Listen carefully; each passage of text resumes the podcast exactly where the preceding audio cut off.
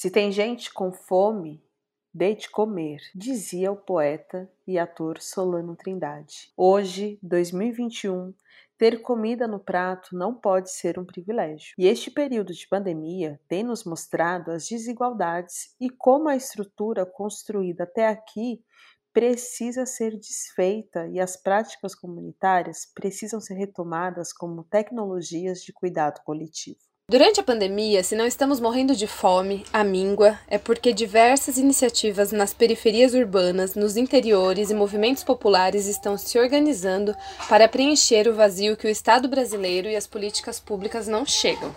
Aqui, no litoral sul fluminense e no, nor e no litoral norte de São Paulo, a campanha Cuidar é Resistir tem criado uma rede de apoio e distribuição de alimentos agroflorestais e pesqueiros.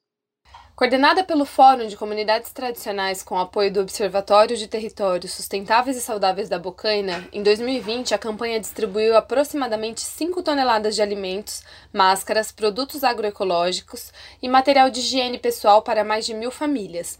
Foram distribuídas 1,5 toneladas de pescado das comunidades caiçaras da Almada e de Trindade. Está no ar o podcast Voz do Território e hoje nós vamos falar sobre a campanha Cuidar é Resistir e da importância de garantirmos que não se falte alimento no prato dos brasileiros. Eu sou a Maite Freitas. Comer é um direito e não pode ser tratado como privilégio. Eu sou a Vanessa Cancian. Vozes do Território. Vozes do Território.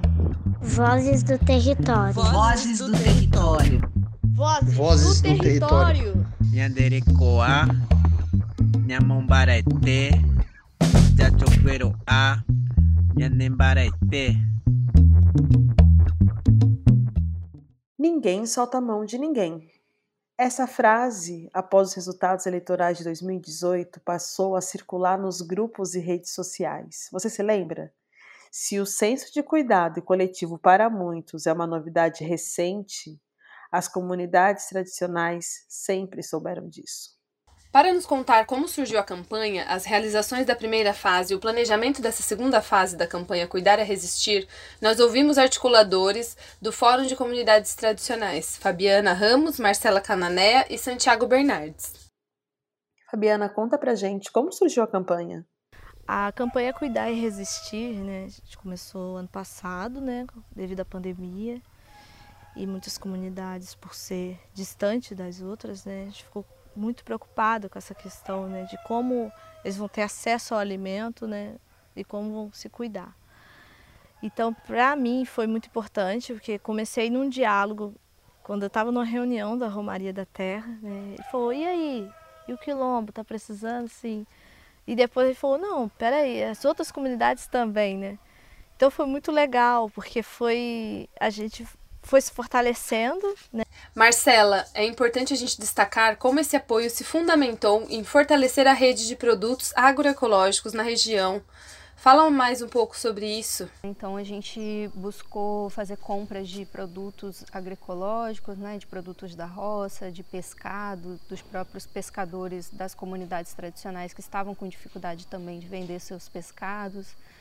É, a gente conseguiu várias doações de alimentos não perecíveis, de produtos de higiene e, e de mudas também, né, de plantas é, para poder distribuir para as comunidades também plantarem. Mais do que dar certo, a campanha 2020 se mostrou um ponto importante na articulação da economia solidária na região Marcela, conta mais sobre essa mobilização na segunda fase. A segunda fase da campanha, a gente já é, traz um outro, um outro olhar, né, um outro modelo, uma outra rede de, de parceria também.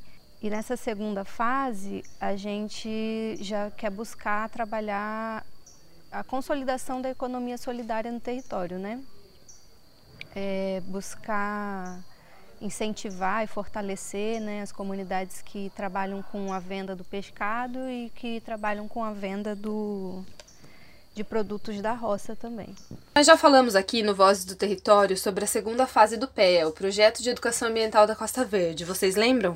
Fabiana, conta pra gente dessa segunda fase da campanha e a articulação com a equipe do PEA. Agora vem a segunda fase da campanha, né? Cuidar e Resistir. E, e agora, com a vinda do PEA, se fortaleceu ainda mais, né? Porque a gente já tinha um diálogo, né? Mas agora a equipe, as comunidades vão ser mais, né?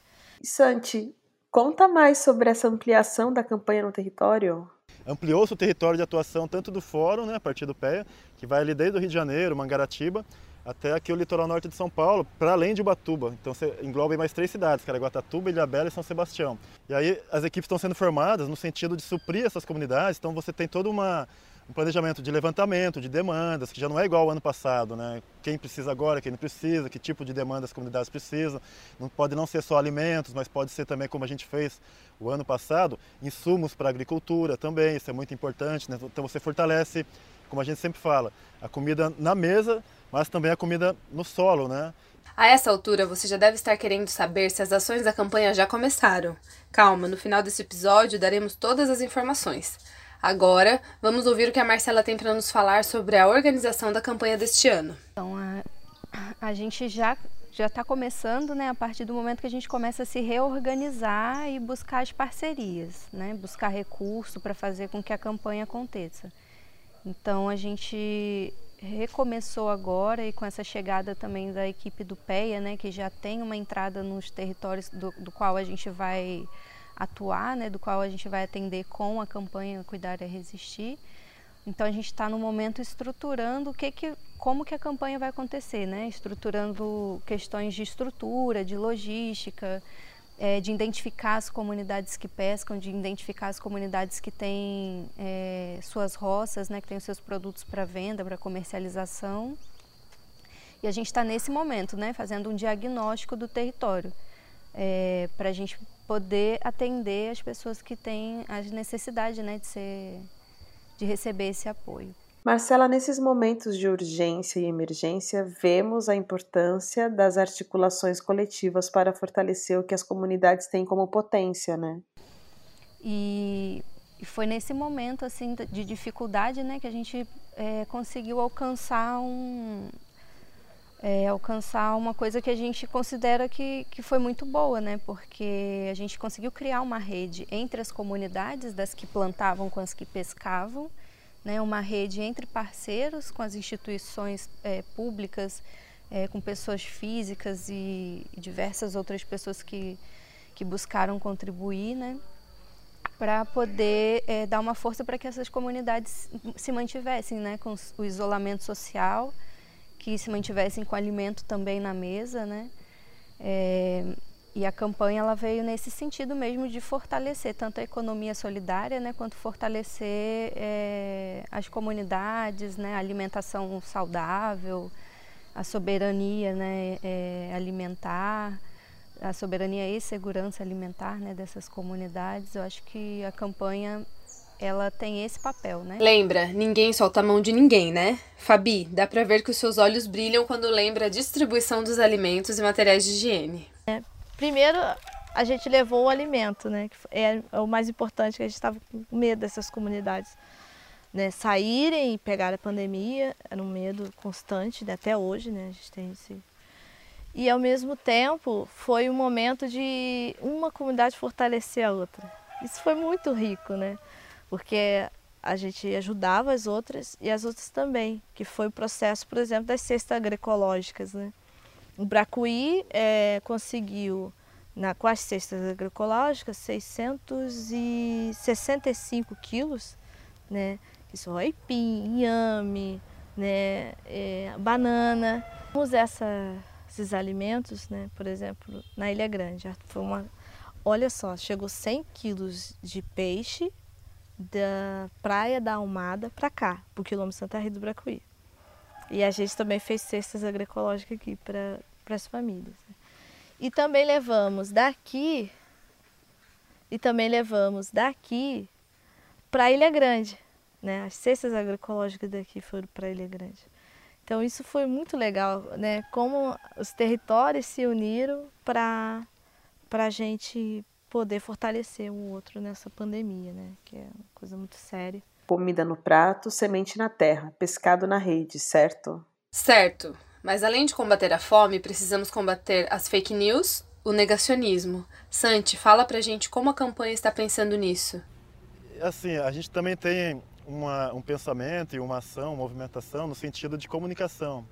Porque não só comunicar é, sobre a própria pandemia, né, sobre a situação que está ocorrendo, mas também da importância da vacinação, que o ano passado, isso é bom até de lembrar, quando a gente começou a campanha era tudo muito novo, a própria pandemia, então não se pensava ainda em vacinação. Aí a ciência começou, conseguiu trabalhar, né? a ciência mundialmente falando, aí, do Brasil, grande importância nisso.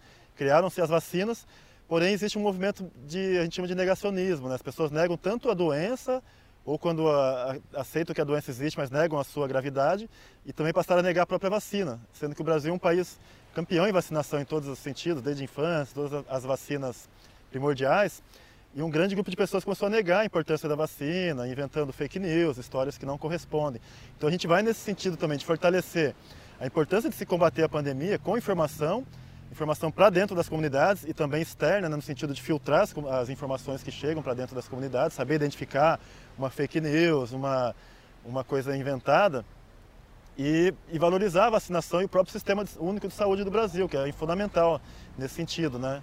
Então a comunicação vai nesse sentido também e além das questões da própria, dos próprios cuidados, né? Não é porque tem vacinação que vai deixar de usar o álcool em gel, lavar bem as mãos, a própria máscara.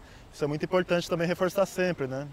A pandemia, ela, ela, ela chegou sem dizer quando ela vai embora, né? Então a gente, a gente não sabe, a gente tem esperanças de que isso acabe logo, mas a gente sabe que a gente vai conviver com isso ainda durante muito tempo, né?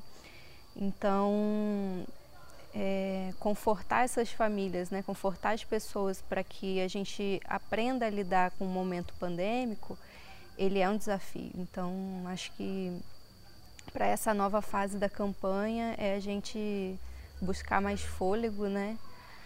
Buscar mais força também. É importante que as pessoas apoiem, é importante que a gente é, tenha esse fortalecimento, né, esse apoio de de outras instituições, de ONGs e de pessoas que queiram chegar junto para apoiar e fortalecer as comunidades tradicionais nesse momento.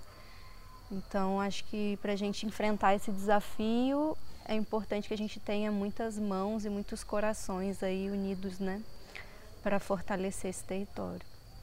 Gente, é isso. A pandemia ainda está gerando crise sanitária que não sabemos quando acaba. Já passamos do meio milhão de vidas perdidas. Isso é muito sério. Nos cuidemos. E cuidado significa máscara no rosto, álcool em gel. Se puder, fique em casa e evite aglomeração. Ainda não é hora de fazer festa. A hora é de tomar vacina, a primeira e a segunda dose. A campanha Cuidar é Resistir 2021 começou. Para saber mais como doar, acesse as redes do Observatório ou do Fórum de Comunidades Tradicionais, ou procure um educador aí da sua região. Doe, se cuide, se informe. Até o próximo episódio. Vozes do Território. Vozes do Território. Vozes do Território. Vozes do Território.